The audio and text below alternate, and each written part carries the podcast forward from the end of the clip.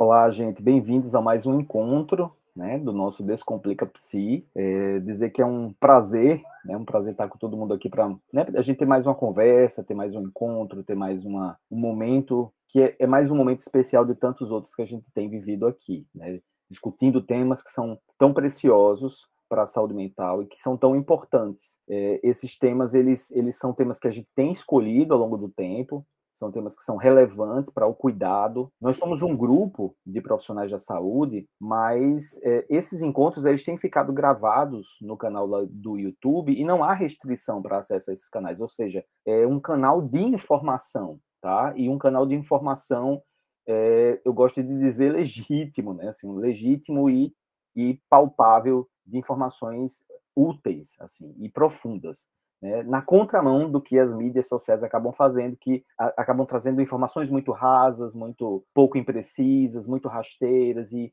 e muito rápidas, né? Tudo, tudo é, vídeo de 30 segundos, as pessoas estão muito viciadas nisso. E nós estamos na contramão. Nós estamos construindo um grupo que tem tecido informações, informações, eu diria, contundentes, assim, bem confiáveis e, e bem embasadas. Então, esse é o nosso propósito, é isso que a gente está construindo aqui. Próxima semana, eu já dei esse informe aqui semana passada e vou trazer aqui novamente, porque está se aproximando, dia 23 de, de fevereiro, eu vou fazer um lançamento de, uma, de um financiamento coletivo para o grupo, para que as pessoas que participam do grupo ou outras pessoas que queiram é, nos ajudar a construir um grupo mais sólido, né, a gente possa ter uma equipe para, de repente, fazer isso, transformar esse canal em algo mais é, é, profissional, né, nesse sentido de ter um estúdio onde a gente possa gravar, ter uma, né, uma, uma edição de, de material, enfim, para que a gente possa, inclusive, ter uma qualidade melhor na, na questão da informação. Então, na semana que vem, dia 23, eu não vou trazer nenhum convidado, eu vou fazer o lançamento desse,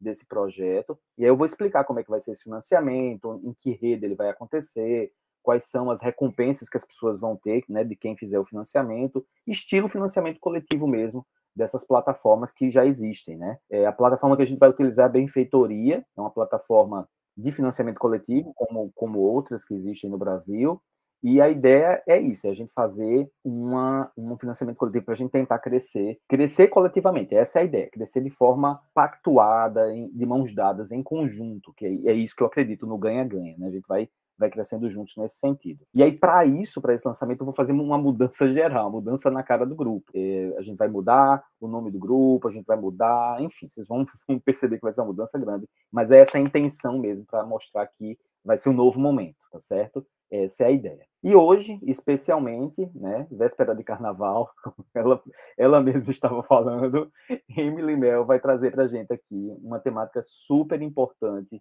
que é a questão da saúde mental né, da população LGBTQIA+, né, e que é, a gente precisa se apropriar né, desse conhecimento, a gente precisa entender melhor como se configura, né, porque a gente sabe que todo ser humano é singular, né, todo ser humano é singular. Mesmo, e mesmo que a gente pense na saúde mental de uma população, vamos dizer assim, cada ser humano é singular, mas a gente precisa entender nessa, a partir de onde, a partir de que ponto a gente vai chegar a essa singularidade. E é para isso que eu convidei você, Emília. Eu queria que você se apresentasse e pudesse dizer para a gente aí como é que vai ser esse momento. Olá, boa noite a todos.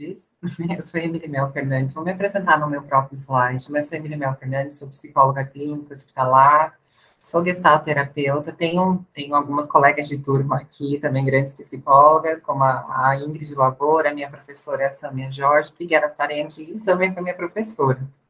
Eu sou mestra em psicologia, sou uma pessoa que trabalhou na graduação e durante toda a vida, e vocês vão entender por quê, com as questões de gênero e sexualidade, direitos humanos, LGBT e psicologia, que foi algo que veio para mim como uma pessoa da comunidade LGBTQIA+, e hoje eu sou a coordenadora do Fundo LGBTQIA+, o primeiro fundo é, de advocacy privada do Brasil só para pessoas LGBTs.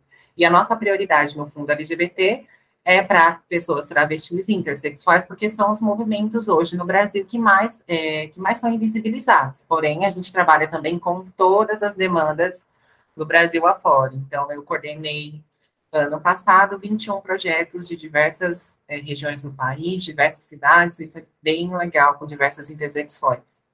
Eu vou fazer uma exposição, que eu acho melhor trazer os slides, eu acho que é mais didático.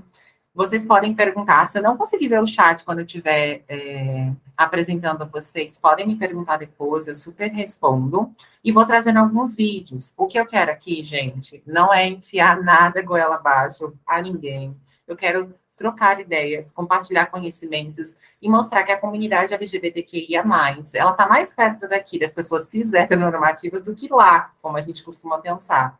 E, ao mesmo tempo, como o Adriano colocou, a gente tem demandas singulares que precisam ser percebidas né, em vários espaços, saúde, educacional, enfim.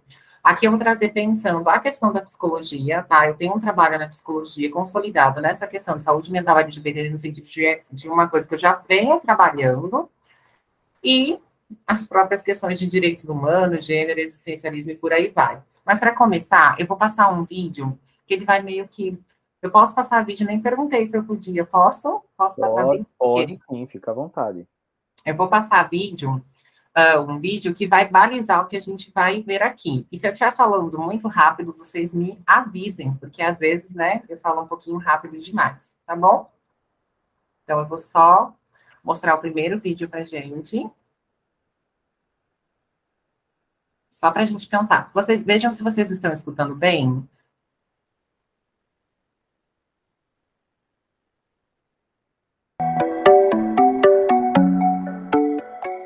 Já tive um. Vocês estão ouvindo?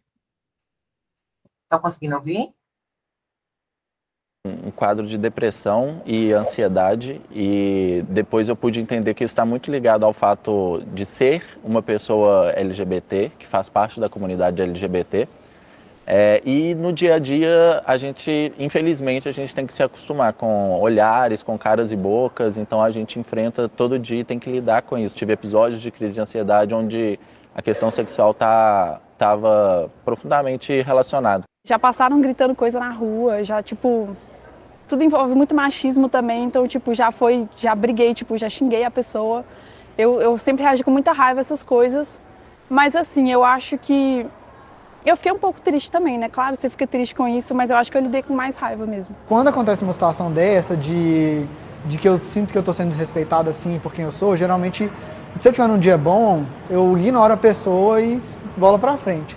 Agora, se eu não tiver num dia que eu não tô tão bom e todo mundo tem um dia que, independente de quem a pessoa é, tem um dia que você não tá tão bem, que está mais sensível, às vezes eu fico meio chateado mesmo, assim, com a pessoa.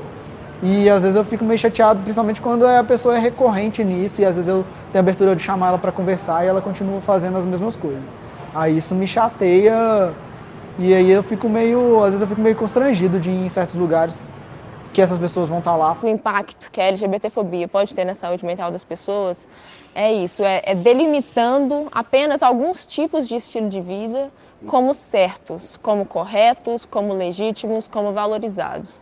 Quando você não vê o seu estilo de vida reconhecido como legítimo, como válido, é, você não consegue ter sonhos, você não consegue se firmar como sujeito, né? Assim, fica muito difícil viver numa sociedade que não acredita que a sua existência é válida. Está andando de mão dada na rua com alguém, ou tem caras e bocas, tem algumas pessoas que, que gritam, mas gritam e saem correndo, também não tem coragem de chegar e parar e dialogar com você sobre aquilo. É...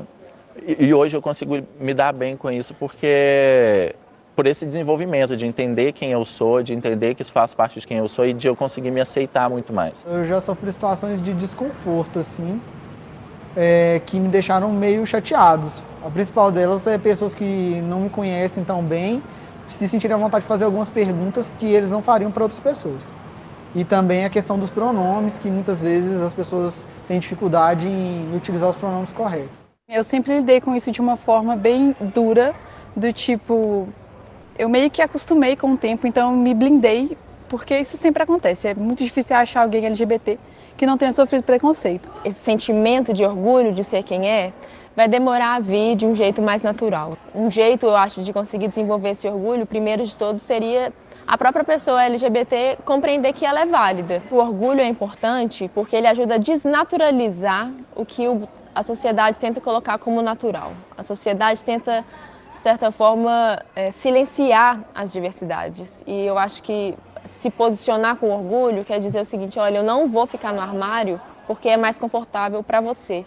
Eu posso viver quem eu sou, eu posso falar de quem eu sou, eu posso falar das pessoas que eu amo, eu posso falar de quem eu sou, com os pronomes que eu quero, com o nome que eu quero, inclusive fazendo modificações corporais se eu quiser, porque o importante é eu construir uma, uma imagem e uma autonomia de mim mesmo, assim, conseguir viver quem eu realmente sou. Eu me orgulho de ser lésbica porque eu tenho muito orgulho de ser honesta comigo mesma, de me permitir amar da forma que eu amo, com a intensidade que eu amo eu tenho orgulho de ter uma família que me aceita da forma que eu sou, de ter me afastado de crenças religiosas que não me aceitam, de ter um grupo de amigos, de conhecidos que me aceita e, e, que, tipo, sabe que isso não é errado. Eu me orgulho de ser LGBT, de ser uma pessoa trans, principalmente porque, para ser quem eu sou, eu tive que entrar em contato comigo mesmo e isso me fez crescer muito. E aí eu me orgulho de todo esse processo que eu passei pra, e que passo para cada dia ser quem eu sou. Eu me orgulho de ser gay porque é preciso coragem e é uma forma de eu expressar minha identidade para a sociedade.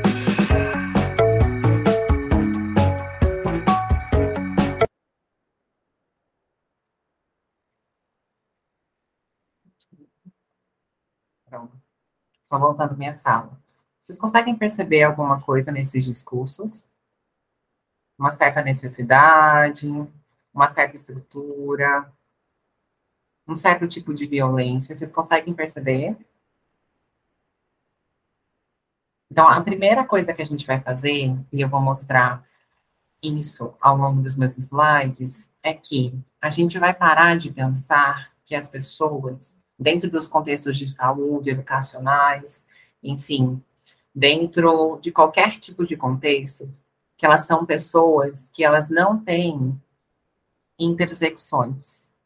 Eu vou trazer muito esse conceito na minha fala, porque se a gente não pensar sobre o conceito de interseccionalidade, a gente nunca vai poder falar sobre saúde mental de forma plena, tá? E isso, quem começa a tecer esses conceitos não são os grupos hegemônicos, tá? Gente, quando eu falo grupo hegemônico, eu não estou aqui querendo é, dizer, é, como eu posso dizer, não estou aqui querendo confrontar ninguém, nem enfrentar ninguém.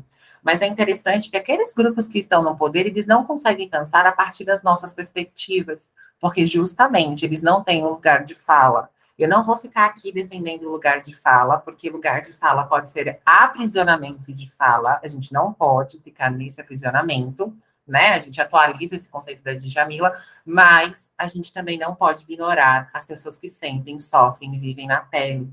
As pessoas que vivem aquela realidade, elas têm muito a contribuir. Aí eu coloquei assim, pan e pós-pandemia, eu já tinha construído essa aula, né? Eu chamo de aula, esse diálogo, perdão, uh, há um bom tempo, no sentido de que eu fui muito chamada na pandemia para falar sobre esse tema, mas o pós, nós LGBTQIA+, nós estamos vivendo agora o pós-pandemia. Gente, se antes estava muito difícil, no pós também está. Porque aquilo que já estava tão difícil se angariar como direito para a gente, como recurso, Agora também ficou pior, porque a gente está sofrendo as é, consequências da pandemia. Então, eu queria que a gente fosse dialogando.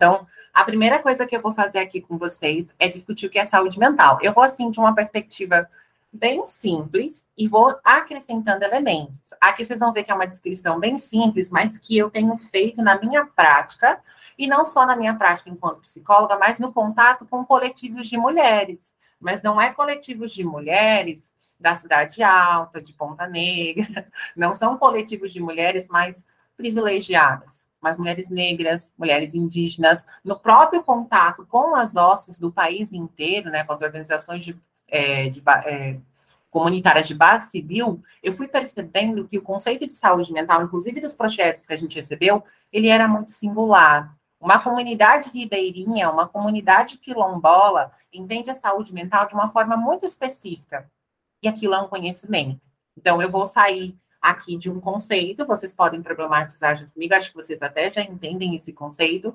mas eu, eu, a partir desse conceito eu vou problematizando para algo maior. Então, quando a gente vai pensar o que é saúde mental, pensando lá aquele, aquela descrição do bem-estar biopsicossocial, mas pensando também numa, numa perspectiva individual, a gente vai sair, a gente vai começa no individual indo para o coletivo, a gente vai entender que ter saúde mental é eu estar bem comigo e, bem, e com os outros, ou seja, eu tenho boas relações interpessoais, eu me vejo de uma forma positiva, eu vou aceitar as exigências da vida, né? Então, eu vou entender que muitas vezes a vida vai ser desafiadora, que não vai ser fácil. Para alguns grupos vai ser muito maior, né?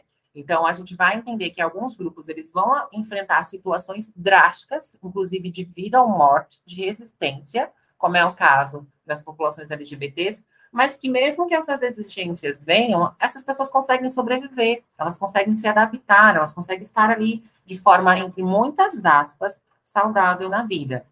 É saber lidar com emoções é, desagradáveis e boas. A gente vai entender que a vida não é um mar de rosas. E aqui eu combato muito a positividade tóxica. Não sei se vocês já viram esse conceito, mas a gente vê aqueles coaches mandando, por exemplo, falando para uma mãe da periferia, com quatro filhos, mãe solo, que não tem o ensino médio, dizendo que ela não consegue trabalhar, ela não consegue mudar a vida dela, ela não consegue ter um bom emprego porque ela não tentou, porque ela não está sendo positiva, porque ela não está co-criando a realidade.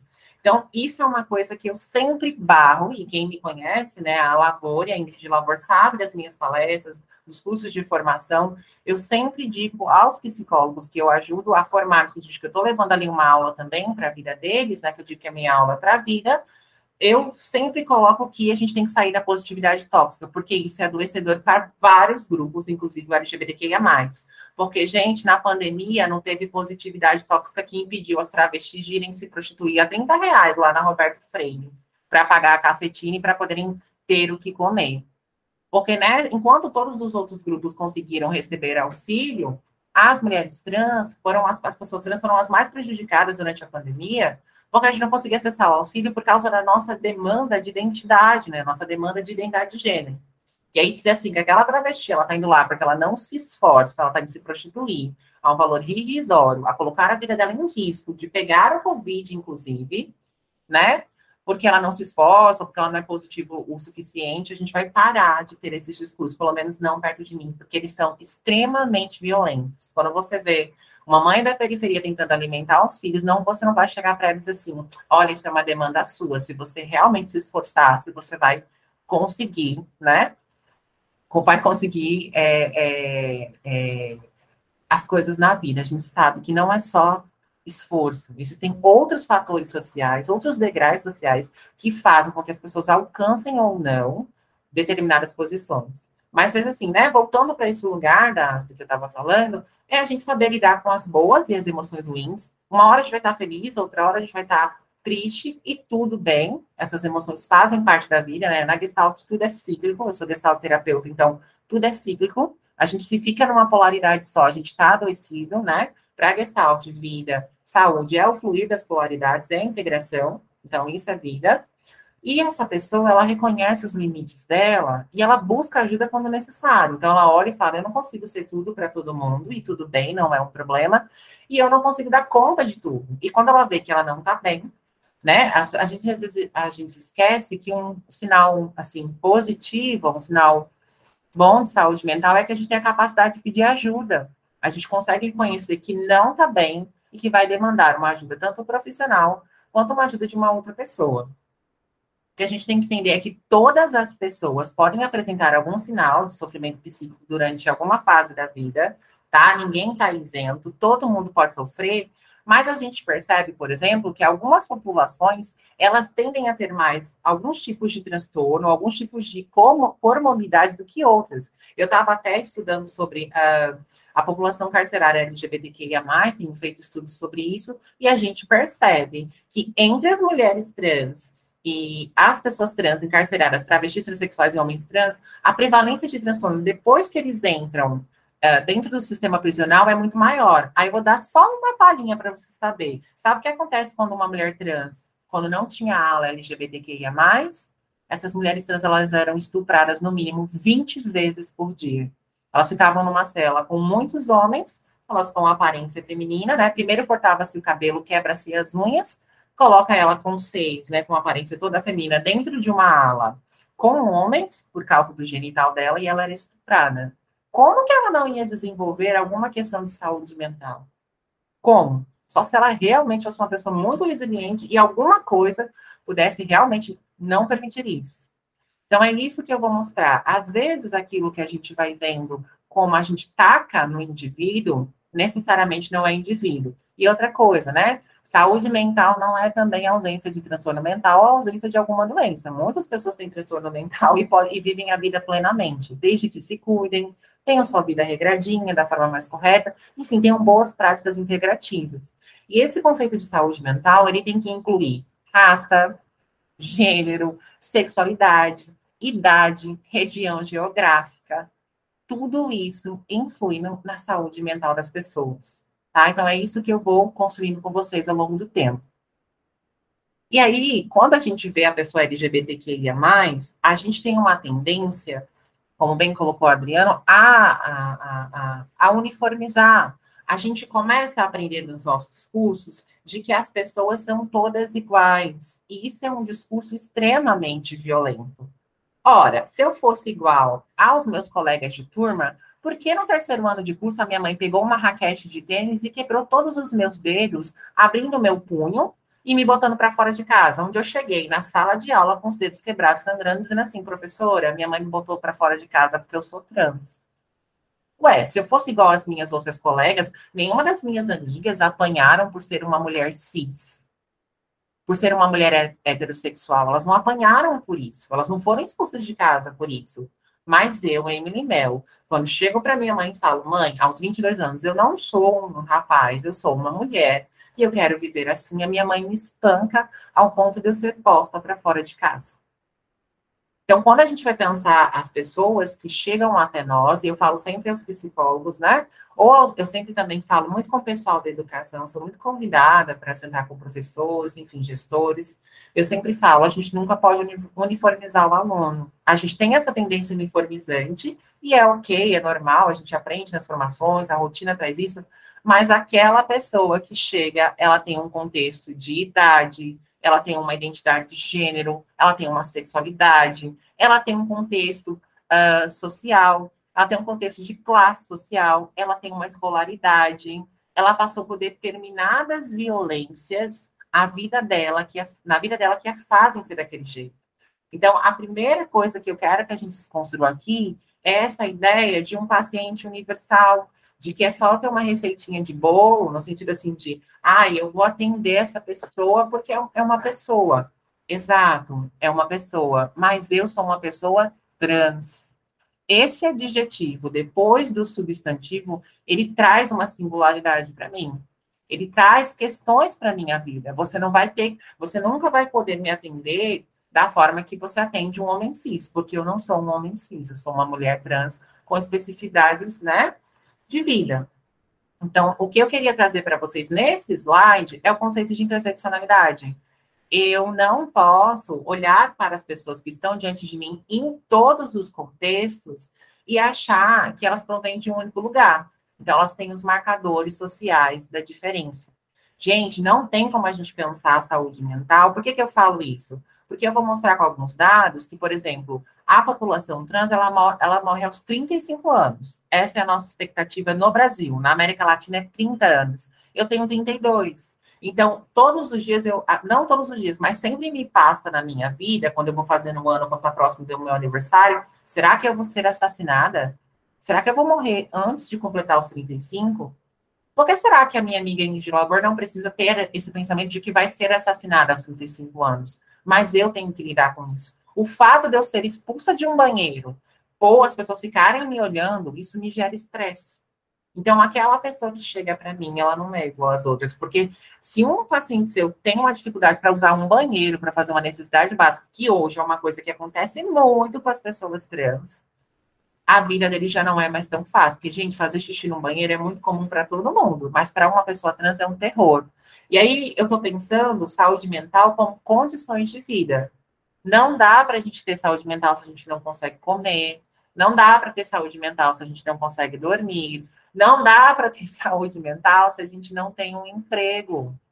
Se a gente não sabe como é que a gente não tem a certeza de como vai ser a gente não tem a, a segurança de como vai ser meu dia amanhã. Claro, a gente nunca tem a certeza de como vai ser o dia amanhã. Mas, por exemplo, a maioria das pessoas aqui, e hoje eu posso dizer isso, mas um tempo da minha vida formada eu não podia dizer isso, hoje eu posso. Amanhã eu sei o que eu vou comer, amanhã eu sei onde eu vou estar, amanhã eu sei o que eu tenho que fazer, amanhã eu sei onde eu vou morar. Mas quando você não tem nada disso, e quando você é expulso de casa, expulsa de casa, raquetadas, a sua saúde mental declina. Então, o que eu estou fazendo aqui é, acho que vocês podem até não concordar, tá, com a minha explanação, eu super sou aberta, mas eu estou tentando incrementar aqueles conhecimentos que a gente escuta na faculdade homogeneizante. Então, a gente está lá, aí chega uma mulher negra que fala assim, olha, é, é, doutora Helena, você é muito bom, você é incrível, mas eu não queria ser atendida por você, eu queria ser atendida por uma, por uma médica negra. E aí você olha para ela e fala assim, ah, mas isso é uma demanda sua. Isso é uma demanda dela ou é a sociedade que a violentou tanto que mesmo ela tendo um médico de qualidade na frente dela, ela quer se encontrar numa pessoa par? É isso que eu vou tentar nesse diálogo fazer com que a gente pense. Será que a culpa é mesmo da pessoa? Será que aquele medo é só do indivíduo? Será que aquela construção de temer uma outra pessoa que seja diferente, que não é um espelho seu, será que isso realmente parte desse indivíduo ou somos nós que violentamos as pessoas que são dissidentes, né, da, da norma hegemônica, ao ponto de elas falarem assim, eu preciso me ver no outro. E aí eu sempre falo, né, quando, quando eu ouço essa frase, falo, qual o problema dela querer uma terapeuta negra, uma médica negra? Eu também gosto de ter um, uma, eu queria ter uma psicóloga trans, hoje não tenho, mas eu queria ter. Qual o problema de eu me ver reconhecida no outro? Porque o que eu mais escuto dos meus pacientes LGBTs, que ia mais é muito obrigada, aqui eu sei que eu não vou ser violentada. E, gente, são poucos psicólogos, pessoas LGBTs, que vieram para mim, de outros psicólogos que não falaram assim, eu não sofri nenhum tipo de violência. A maioria começa a contar certo tipo de violência, que eu acho que o psicólogo nem fez por maldade, nem não foi intencional, foi só porque ele não entendeu que a prática homogeneizante de dizer assim, somos todos iguais, ela não funciona. Não dá. A gente vai ter que sim fazer essa lente da interseccionalidade, tá? Então, eu sou uma, eu sou psicóloga e mestra pela UFRN, fui a primeira mulher transformada pelo curso de psicologia, a primeira do mestrado, e eu me tornei militante pelos direitos das pessoas trans assim que eu me assumi trans, porque quando a minha mãe me bateu e botou para fora, eu não tive mais escolha. Ou eu militava pela minha vida, como eu milito até hoje, ou eu simplesmente sucumbia. E isso é uma frase da Leilani, né, da professora Leilani. Quando você é trans, ou você, é, a militância é um imperativo ético sobre nossas vidas. Ou a gente luta, ou a gente morre. E mesmo lutando, a gente morre. Tá? Então, esse conceito de interseccionalidade é uma peça-chave para a gente fazer esse diálogo hoje. E aí, eu vou trazer, aí como eu falei para vocês, eu vou incrementando. Uma vez eu estava numa aula de uma pós da Universidade Federal do Ceará, e ela falou uma frase que me deixou um pouco é, incomodada, porque ela estava falando, a professora não falou por maldade, ela só falou na pressa, assim, né, muita coisa acontecendo, ela respondendo muita gente, e ela falou assim, ser uma pessoa trans é um fator indicativo para suicídio. E isso é uma falácia, a história não é bem assim, né, por que será que a gente tem um alto índice de pessoas negras também que se suicidam? Será que realmente é só porque a pessoa quer se suicidar? Ela realmente quer buscar aquela prática, ou a violência estrutural do racismo é tão debilitante no sentido de tirar todas as forças dessa pessoa que ela decide por não mais viver, né? E nem sei se é uma escolha, né? Ela é empurrada para aquele lugar. Então, quando a gente vai pensar esse paciente LGBT, eu não sei se vocês já tiveram essa experiência, não sei se a Labori está aqui, que eu não estou vendo é, a telinha, mas se a Labori tiver, ela vai, ela vai lembrar. Às vezes a gente acha que pessoas trans, elas são totalmente. Eu tenho um texto, inclusive, escrito sobre isso. E pessoas trans, elas são extremamente barraqueiras, extremamente irritadiças, extremamente grossas. Mas imagine você querer fazer um, um xixi num banheiro e a pessoa lhe impedir você fazer xixi nas suas próprias vestimentas. Esses relatos são extremamente comuns entre a comunidade trans. Passar 14 horas sem ir no banheiro, porque não pode ir no banheiro, porque no trabalho aquele banheiro é só para mulher normal, é o que se fala, ou para mulher nascida mulher. Você ouve vários insultos durante todo o dia, você é xingada, você é apedrejada, tem pessoas que são empaladas, pessoas trans, né? No Brasil morrem de forma muito cruel. E aí as pessoas, elas começam a falar assim, olha que que, que, que transbarraqueira, olha que, que insuportável, olha como ela é briguenta. Mas ninguém pergunta para ela o que é que aconteceu nesse, nesse caminho até o serviço de saúde para ela estar tá com medo de quem quer ajudar. Né? Então, o que é que acontece nesse caminho das vidas LGBTs que eu esqueci de falar, né, gente? Eu sou uma pessoa trans, eu sou, eu me digo travesti por uma questão da força da palavra, mas eu também, além de ser trans, a transexualidade nunca me definiu somente como pessoa.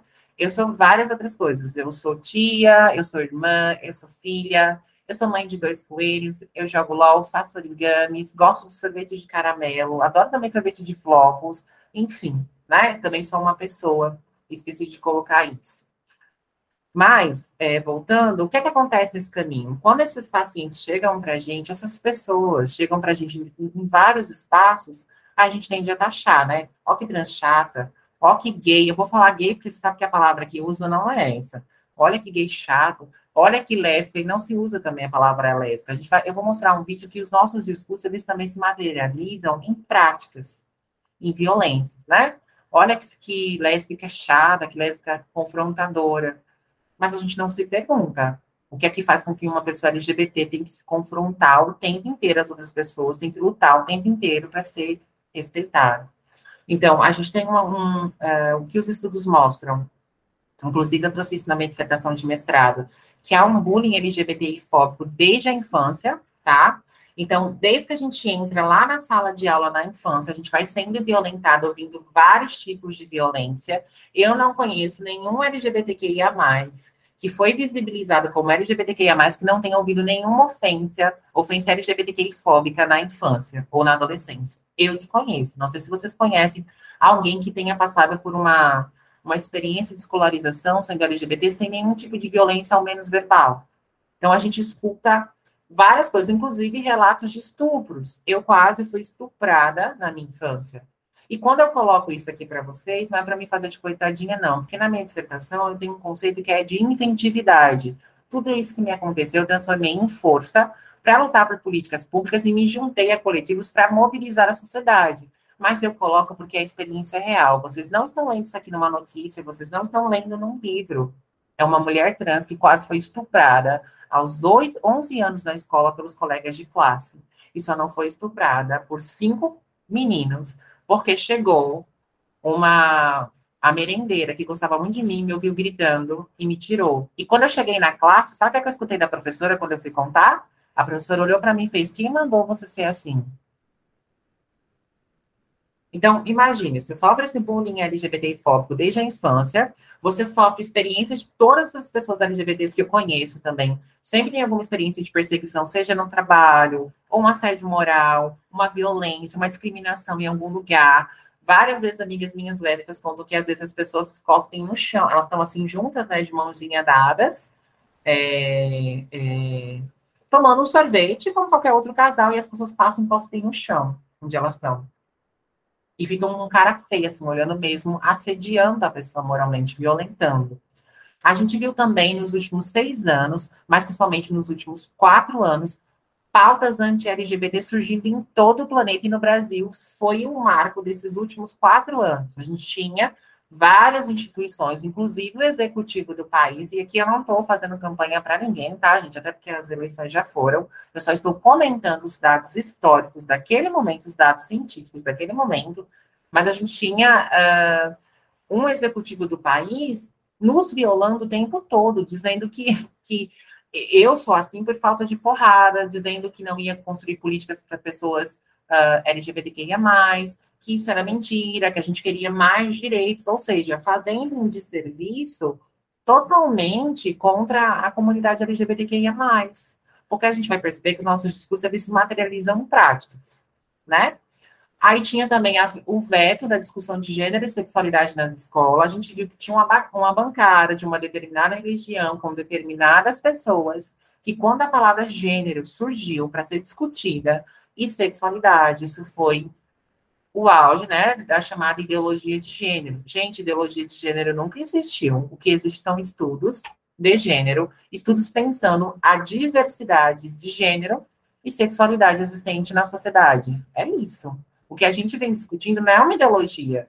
Eu não estou aqui para propor que as pessoas sejam trans, gays, lésbicas, intersexuais, mas eu estou propondo que se elas forem, não é um problema, que a gente precisa acolher, que a gente precisa uh, estar ao lado dessas pessoas, porque os, os impactos da LGBTfobia estrutural na saúde mental dessas pessoas são muito gritantes, tá?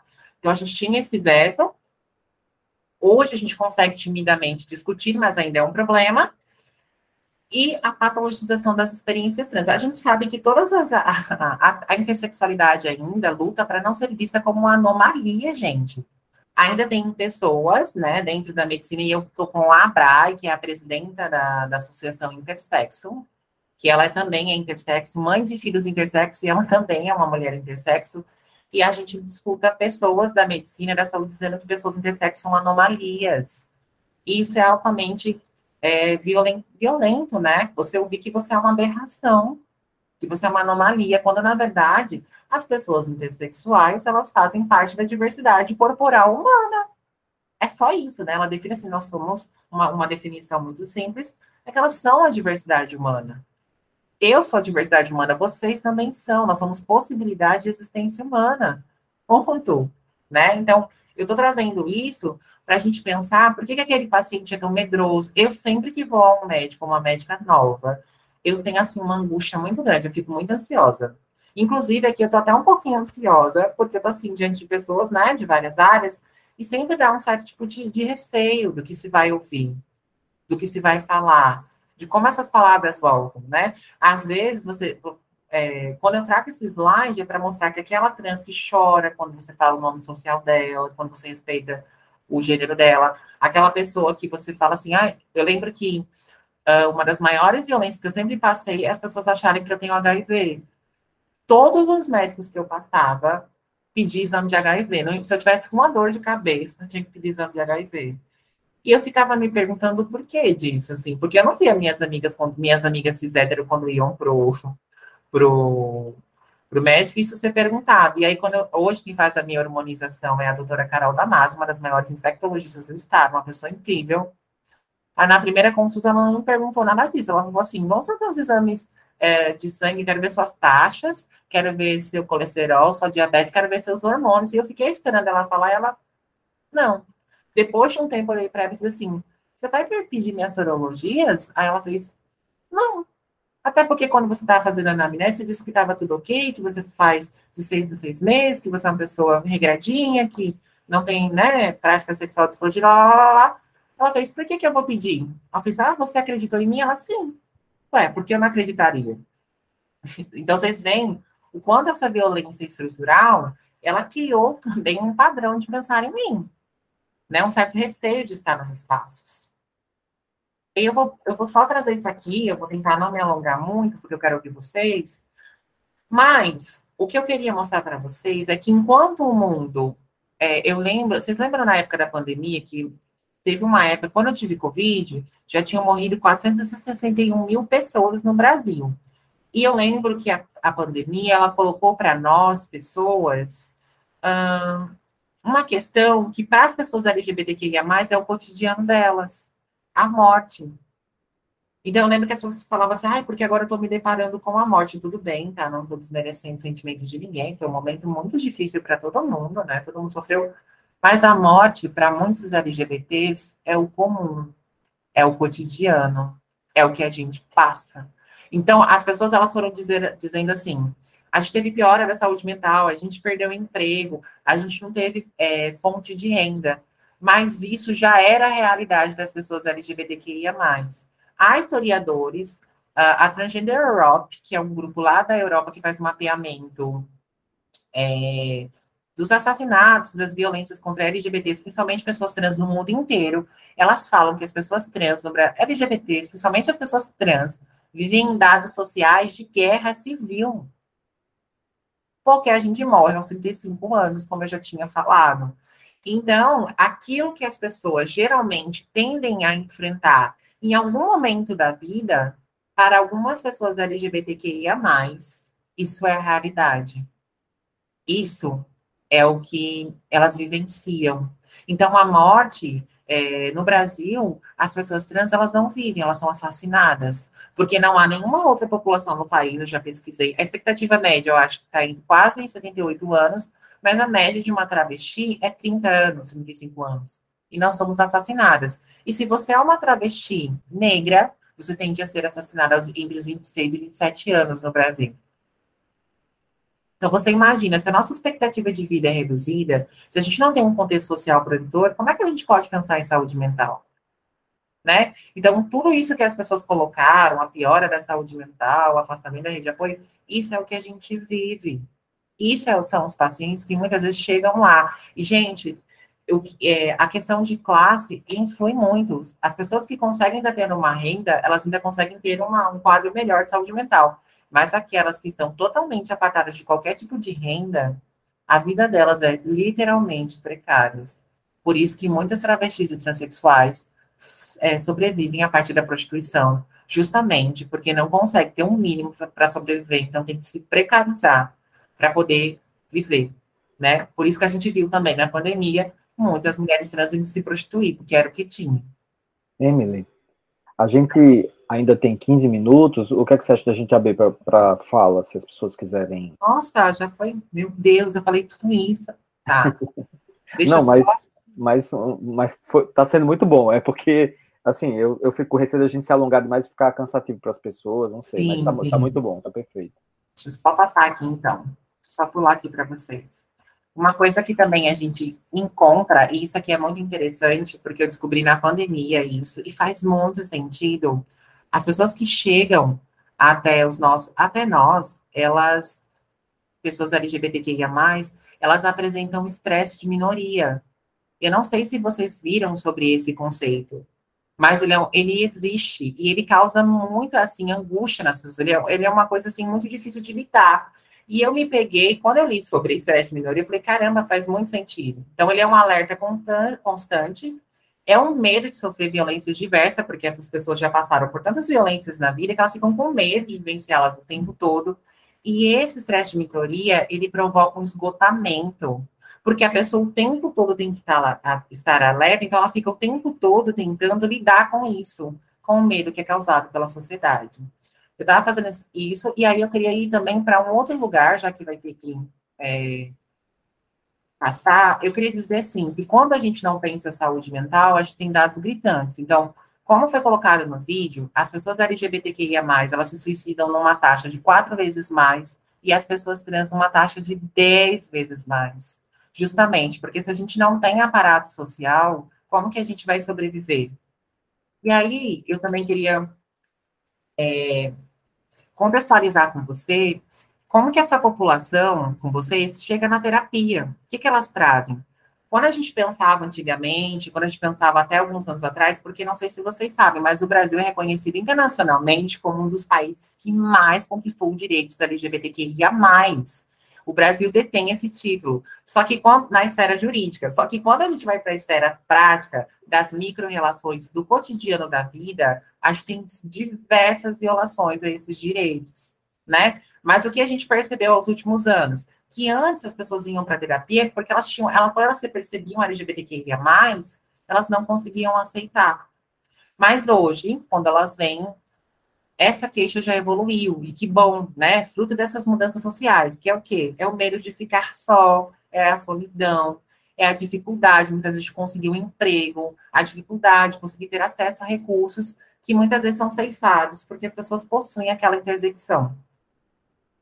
E aí, só para dizer também, né, do, do, do, Código de Ética, eu estive lá no Conselho Federal de Psicologia, eu fui, eu fui convidada pelo CFP, na verdade, todos os psicólogos trans e trans que contribuíram para essa resolução, que é 01/18, foram chamados, chamados para estar lá com um momento histórico. Mas o que, que eu trago esses dados da minha própria ciência? Que a gente não pode endossar práticas coercitivas e corretivas a psicologia não endossa é, terapia de reversão sexual e nem terapia de identidade de gênero, de reversão de identidade de gênero. Tanto a sexualidade quanto a identidade de gênero, elas são simplesmente parte da personalidade da pessoa.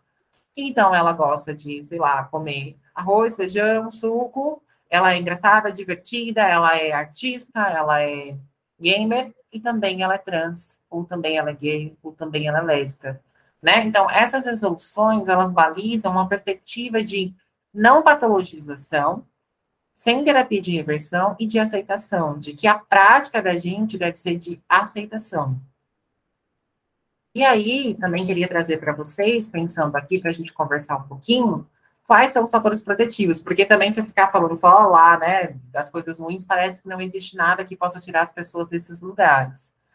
Os estudos vêm mostrando que quando a gente consegue ter rede social e afetiva, isso muda drasticamente a pessoa, né? porque ela consegue ter onde se ancorar, ela consegue encontrar uma perspectiva de saída, ela consegue encontrar ajuda. O que eu sempre tenho falado é, para pessoas trans que me chegam, então, muito sozinhas, eu falo assim: procure um coletivo trans, procure um coletivo LGBT, porque é importante também eu me ver no outro. Às vezes, por exemplo, lá na universidade, eu era a única da minha turma, uma pessoa trans, e eu sentia falta de outras pessoas trans, a gente sente falta dos pares, a gente precisa se ver um pouco no outro.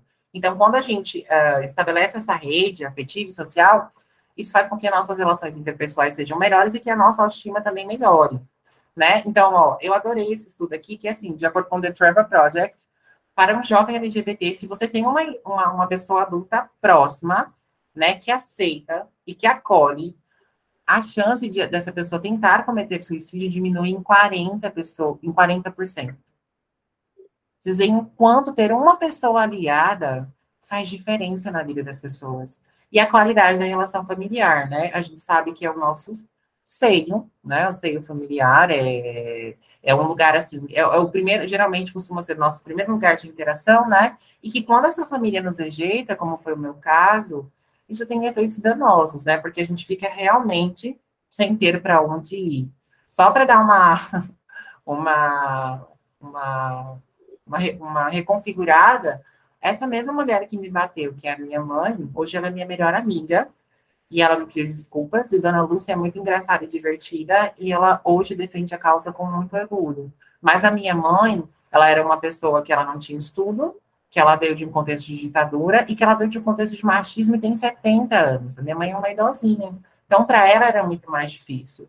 Mas, com toda a minha questão, toda a minha transição, ela pôde entender e ter o apoio familiar dela melhorou muito, né? Ter apoio familiar, além de você se sentir protegido, ter um lar, as pessoas LGBTs falam muito isso, ai, sofri aquela violência, mas a minha mãe me acolheu, aqui meu pai, aquilo me, me, me deu gás, né? inclusive, faz com que a pessoa se sinta amada, protegida, e isso eleva a autoestima. E o apoio da própria comunidade, como eu falei. Endereçar essas pessoas, a coletiva LGBTQIA+. Por quê? A gente precisa entender que não é só uma coisa individual. A gente precisa mostrar que essas pautas são coletivas e que no coletivo também a gente pode se estruturar. Claro, a gente cuida da nossa saúde mental, daquela, daquele aspecto individual, mas no coletivo a gente vai buscando mudar a vida. E a gente também encontra força quando a gente tem um outro, né? Quando eu estou com as outras mulheres trans da transparência, que é a ONG que eu fazia parte, eu me sinto muito melhor, né? Porque eu deixo de ser única e passo a ser todo, porque todas ali são trans. E é isso, eu tinha mais umas coisinhas, mas eu acho que, que é isso. Esse é o meu cartão, tá? Eu sou psicóloga clínica hospitalar, e eu fiz o meu cartão nas cores da bandeira trans. E eu queria só terminar a minha fala trazendo a mensagem dela. A bandeira trans diz o quê? Azul para meninos e rosa para meninas, mas também rosa para meninos e azul para meninas. E no branco é a gente, onde cada um de nós seja livre para alçar os nossos voos. Então, que a gente não morra mais por a gente ser quem a gente é, que nas nossas práticas a gente permita que o outro seja livre para alçar o próprio voo. Tá bom? É isso, gente. Obrigada. Ah, Emily, eu que agradeço, viu?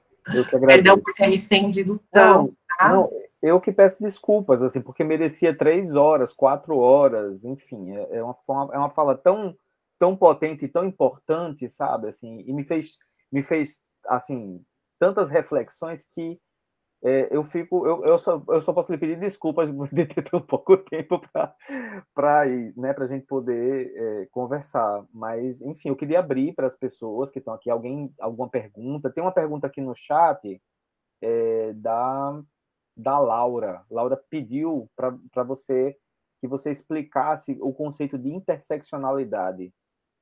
É um conceito simples trazido pela Patrícia Hill Collins, a gente vai pensar na Patrícia Hill Collins, mas a própria Djamila Ribeiro aqui no Brasil, eu não gosto de ficar pegando, gente, eu parei de pegar referências internacionais, eu tento trazer referências nacionais, porque acho que é importante a gente pensar ao sul dos trópicos, tá? E a Djamila Ribeiro traz isso, são os marcadores sociais da diferença, são aquelas marcadores que vão impactando a sua vida e que fazem a sua vida ser diferente das pessoas que não têm aquele marcador. Eu não gosto de falar de marcadores de privilégio, mas é assim que a gente fala. Por exemplo, aí eu vou usar a minha amiga que está aqui, que é a Lavore. Por que será que quando eu estou com a Lavore, a Lavore não tem medo, por exemplo, de entrar num banheiro feminino? Mas ela, às vezes, eu olho para ela e falo, amiga, peraí, eu preciso parar, às vezes, um pouquinho, porque eu tenho medo de ser tirada de um banheiro feminino. Então, esse marcador da diferença de ser trans, a minha interseccionalidade de ser trans, faz com que eu tenha que me pensar duas vezes antes de entrar no banheiro. Então, a definição mais simples são esses marcadores sociais da diferença, né? O que faz com que a minha experiência não seja igual à do outro. Por que será que pessoas negras têm que lidar com o racismo e pessoas brancas não? Eu sei que isso é uma pergunta boba, perdão, tá, gente, por falar isso. Mas porque elas são pessoas negras. O racismo, né? Contra, aqui no Brasil, contra as pessoas negras é muito forte, é impactante. Por que será que elas vão enfrentar mais violência estrutural para conseguir um emprego, por exemplo, ou adentrar uma universidade, do que pessoas brancas, por causa desse marcador social da diferença que é a negritude.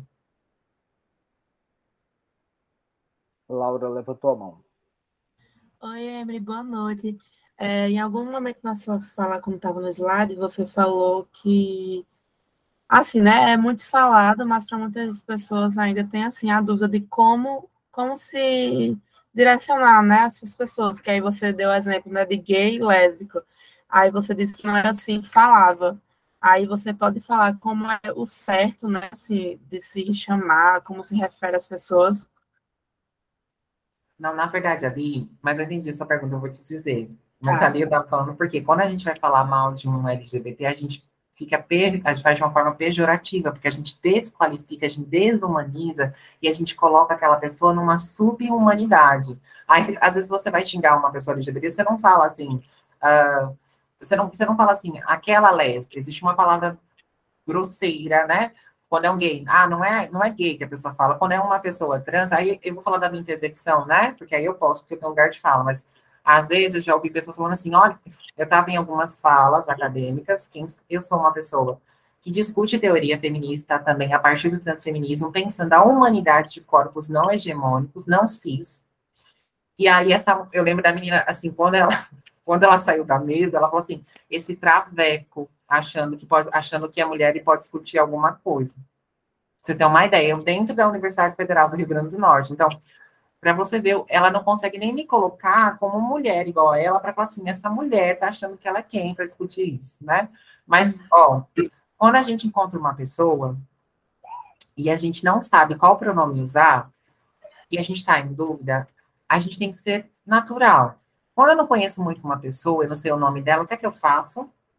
Chego assim e falo, Adriano, chego é, para o moço, né? Doutor, qual o seu nome? Aí ele vai me responder, Adriano. Mas se você não conseguir identificar pelo nome, qual é o gênero? Porque geralmente Adriano é um nome masculino, tem uma perspectiva de gênero masculina, a gente vai tentar pensar que é um homem. Se a gente se você ainda não conseguiu entender se é uma pessoa não binária ou gênero fluido, você vai olhar para a pessoa com tranquilidade e vai dizer assim: Olha, eu quero muito respeitar o seu gênero e entender, e perdão por estar perguntando isso, mas eu queria saber como eu te trato. Pode perguntar com essa delicadeza. Eu duvido que alguém vai lhe responder com ser rude. Você chega para. É porque eu não consegui falar, mas tem uma coisa que a Lavore sabe. Eu estou usando a Lavore porque a Lavore é minha paixão. Mas, é minha irmã, gente. Mas, é, às vezes, a gente, quando vê Emily Mel, a gente acha que eu sou, assim, de outro mundo. Quando eu estava atendendo pais de crianças trans, que eu já cheguei a atender, o pai chegou para mim e fez assim, Laura, ele olhou para mim e fez, é, agora eu tô sabendo tudo do seu universo. E eu achei engraçado que eu falei assim, pai, mas o que, você tá sabendo do meu universo? Ele, não, eu tô sabendo do seu universo, agora eu sei tudo sobre a transexualidade, é o universo de vocês. E aí eu olho para esse pai, eu, eu já respondo, aí eu olho para esse pai e falo assim, pai, mas qual universo? Eu vivo o mesmo universo que o seu. Se você me coloca em outro universo, parece que eu não sou humana, né? E sua filha não é humana, não? Não é não, ela tá em outro universo, aí olhou para mim e fez, peraí, como assim? Eu falei, olha, você paga boleto? Você paga a conta? Você se estressa quando alguém lhe corta no trânsito? Você tá aperreado com algumas coisas? E ele olhou para mim e fez, estou. E aí eu olho para ele e falo, pois é, eu também. Eu fico assim a ele. Faz sentido, né? E aí ele falou uma coisa. É, isso. E aí ele falou uma coisa muito engraçada para mim. Ele falou assim: às vezes a gente acha que vocês estão mais do lado de, de lá do que do lado de cá.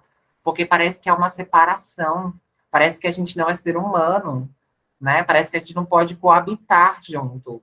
E é isso que eu tento desconstruir só um pouquinho do tipo, Ok, eu sou trans, mas, gente, eu sou psicóloga, eu sou gamer, eu faço origami, tenho dois coelhos, eu sou coordenadora do fundo, eu sou, sabe, eu, eu tenho uma vida comum a vocês. Mas as palavras, Laura, é isso mesmo. Existem umas palavras bem horríveis quando a gente se refere. É que eu não trouxe um vídeo, mas o vídeo que eu trouxe era o executivo do país mostrando umas falas que a gente escuta, e essas falas, elas são totalmente degradantes para qualquer pessoa LGBT. E elas chegam nos nossos consultórios. Onde a pessoa fala assim: eu me sinto uma aberração, porque Fulano lá, o presidente do país, em tal dia, disse que eu era uma aberração. Então, às vezes, o que eu estou trazendo também é que não deu, né? É, é um curso muito maior, é que, como os nossos discursos, enquanto profissionais também, eles vão minando ou possibilitando a gente se vincular com aquela pessoa. Então, quando eu tô com. Eu lembro que quando eu estava com o pai também dessa, dessa, dessa, dessa, dessa, dessa adolescente trans, eu lembro que esse pai olhava para mim e fazia assim: não, ela faz isso porque ela é trans. Ela faz isso porque ela é trans. Ela faz isso porque ela é trans. E eu olhei assim, né? Eu sou bem, bem, bem, ah, bem autêntico e fiz. Você não tem outro filho? Você me falou que tinha outro filho. Ele olha para mim e fala. Eu fiz. E seu filho não fazia nada disso, não? Ele fazia. E por que, que ele fazia isso? Ah, porque é coisa de adolescente, né? Eu fiz, então, por que, que sua filha não pode ser adolescente? Por que, que ela precisa fazer isso porque ela é trans? Então, às vezes, a gente fica nesse discurso de objetificar o outro e colocar o outro tão distante, mas às vezes o que a gente pode só fazer é ser natural e dizer: como eu posso te respeitar? Qual é o pronome? E ter também a gentileza de errou um pronome, não sabe o que dizer, pedir desculpas para a gente, sabe? Porque eu entendo também, eu tenho construído isso em outros lugares com pessoas trans. Gente, é o que eu estava falando da epistemologia do barraco. Às vezes, vocês vão ter que ter paciência também com nós, pessoas trans, porque nós somos muito fortes, nós somos confrontadores. Mas isso eu estava conversando com outra amiga, que é a Sofia Fábio, que é referência em, em, em crianças trans. É uma referência incrível, citada em todos os lugares. E aí a gente tem que entender, assim, que às vezes nós chegamos adoecidas, por uma sociedade que nos violenta. E muitas vezes é muito mais fácil me taxar como violenta do que olhar para mim e perceber assim, eu também causei isso, eu também sou, é, faço parte disso quando eu não reconheço o direito de uma pessoa trans de existir. Né? Porque eu já ouvi muito isso de outros profissionais em vários outros espaços. Ah, você é muito calma, eu realmente sou muito calma e tranquila, eu sou bem tranquila. Ah, você é muito calma, você não briga, você não confronta. E eu penso, porque eu tive uma outra história, uma outra narrativa de vida, eu não precisei me prostituir para sobreviver. Eu não precisei ficar numa chuva, com fome, frio, numa pandemia para sobreviver. Enfim, só visualizando aí. Alguém gostaria de fazer alguma outra pergunta?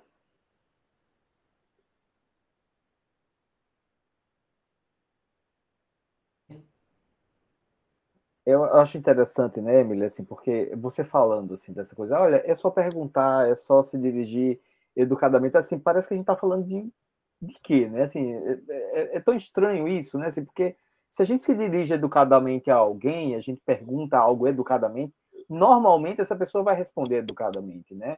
Normalmente ela vai se dirigir de forma é, é, cortês, ela vai, interagir, né? Assim, mas as pessoas elas têm esse, esse pudor, essa é como se estivesse lidando com algo que não é humano, assim, ah, não, essa pessoa ela é tão diferente que ela não vai interagir comigo como uma outra pessoa inter, interagiria, assim, é, parece que tem essa fantasia, né? Exato. E assim, trazendo um spoiler para vocês, pessoas trans em terapia não vão só. Eu não falo mais a minha transição de gênero. Já parei de falar tem tanto tempo. Sabe o que é que eu falando? Falar, ai meu Deus, eu preciso. Ai, será que eu saio desse emprego? Será que eu não saio? Ai, quero ter meu filho. Será que eu tenho meu filho agora? Ai, meu Deus, minha mãe tá envelhecendo. Ai, meu Deus, eu também tô envelhecendo. Faz um botox agora, não faz? Eu sou bem, assim, autêntica, sabe, gente? Isso é meu jeito, eu não finge uma personagem. Mas por que, que eu tô trazendo isso para vocês? Porque a gente estereotipifica, né? A gente vai achar que uma pessoa trans vai chegar lá na, na terapia e vai ficar, eu me odeio, eu odeio meu corpo, eu quero operar. Vocês sabiam que a maioria das pessoas trans hoje, dessa nova geração, millennial, não querem operar? Porque a narrativa da transexualidade é de aceitação do próprio corpo.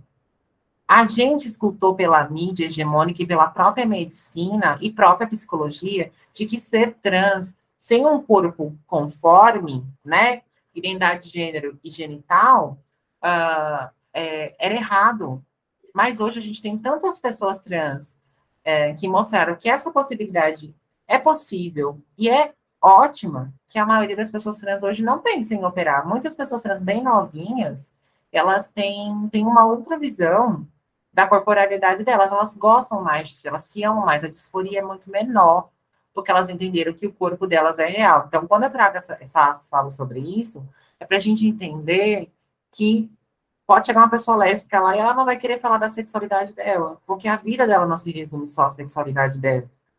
Entende? É isso que eu venho ampliando nesse conceito de saúde mental maior, né? De interseccionalidade. Ok, eu sou lésbica, mas sei lá, eu tenho trabalho, eu tenho minha mãe, meu pai, eu tenho um filho.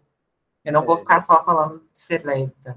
É muito interessante isso que você está falando, porque assim, é, muitas vezes, eu, eu já vi isso, muitas vezes, tanto de colegas médicos como de outros profissionais da saúde, partir sempre do, do pressuposto de que vai encontrar alguém ali com a disforia. Entende? Assim, ah, não, olha, é, olha, né, essencialmente já chega é, pré-concebendo que vai encontrar ali uma disforia, e não é o que eu vejo. Não é exatamente o que eu vejo, é exatamente o que você está tá falando. Isso, eu acho que não tem problema se encontrar disforia. Eu atendo muitas pessoas disfóricas, eu tenho um certo nível de disforia, quem, quem conhece sabe, mas eu aprendi que a minha vida não precisa ser me odiar. Então, as pessoas LGBTQIA+, hoje, devido, né, tanta evolução dos direitos, a gente tem, pois é, a Bia, a Bia é maravilhosa, eu amo a Bia. Exatamente. Só que assim, a gente é interpelada a escrever, sabe por quê, professora? Aí eu tenho uma, eu, eu tenho uma, uma, uma, falo professora porque a Sandra foi minha professora na época da graduação. Eu tenho uma ressalva mas a gente ainda precisa escrever sobre essa temática, porque os saberes hegemônicos colonizaram os nossos corpos durante 500 anos. E agora, a gente só conseguiu ter o primeiro texto escrito por uma pessoa trans, mesmo no Brasil, em 2010. Então, a ideia de como a nossa teoria é recente. E de agora que a gente pode falar. E foi graças também a essa perspectiva trans que a medicina olhou para mim e falou assim: não, vamos cuidar dela no, no, processo sexualizador, independente se ela vai fazer a transição de gênero do genital ou não. Né? Então, eu concordo que a gente não precisa escrever só sobre essa temática, mas eu ainda defendo que a gente escreva, porque as, a, os nossos saberes foram muito colonizados. Agora, sim, eu não sou uma pessoa é, que exclui, por exemplo, se Adriano, se se Magali, se Rosa, assim, quiserem escrever, escrever junto comigo, eu vou amar. Porque eu não posso combater a transfobia sozinho, eu preciso de vocês. Né? Mas eu ainda defendo que a gente, pessoas trans, que a gente construa as nossas narrativas. E aí, sabe o que é legal? Essa nova construção de narrativa vai permitir o Adriano conhecer pessoas trans que se amam, que gostam dos próprios corpos. Porque a narrativa contada pela medicina e pela psicologia, e eu coloco a minha ciência, é de que a gente se odiava.